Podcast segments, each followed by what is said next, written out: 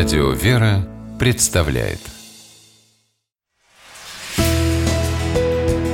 Литературный навигатор Здравствуйте!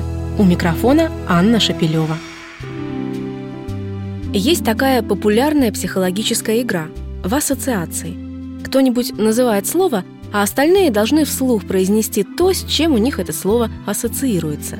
Наверняка слово «слон» вызвало бы у большинства современников ассоциации с чем-то большим, умным и очень добрым.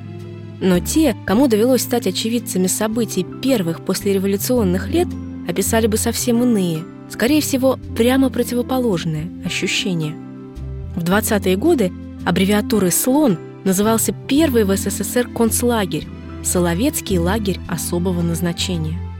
О жизни в этом суровом и непредсказуемом месте – располагавшемся некогда в стенах Соловецкого монастыря, писатель Борис Ширяев рассказывает в своей книге «Неугасимая лампада».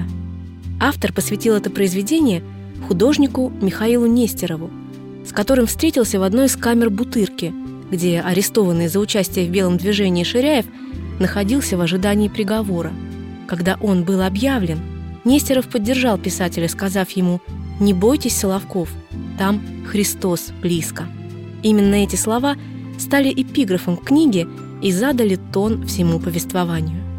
Вопреки законам жанра, оно получилось не мрачным и удручающим, а необыкновенно светлым и проникновенным. Однако это вовсе не значит, что Борис Ширяев в книге «Неугасимая лампада» что-то скрывает от читателя. Просто описание тяжелой лагерной действительности он умело переплетает со старинными соловецкими легендами – а в характерах персонажей подчеркивает самые яркие и колоритные черты. Так, например, старуха-баронесса из рассказа Фрейлина трех императриц и в лагерном бараке сумела остаться истинной аристократкой, ничуть при этом не кичась благородным происхождением. Закончила она свою жизнь сиделкой в тифозном лазарете, куда добровольно вызвалась ухаживать за больными.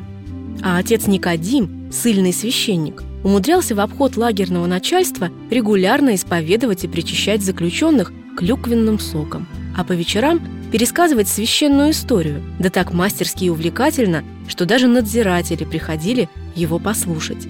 В лагере его прозвали «утешительный поп». Он стал героем сразу нескольких рассказов книги.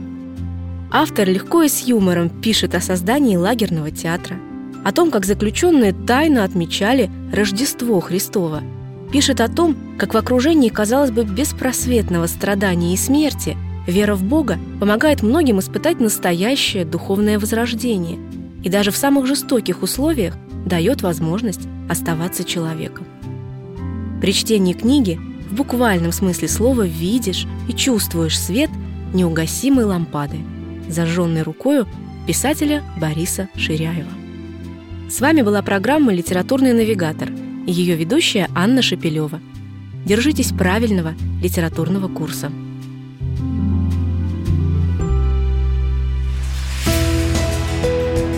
Литературный навигатор.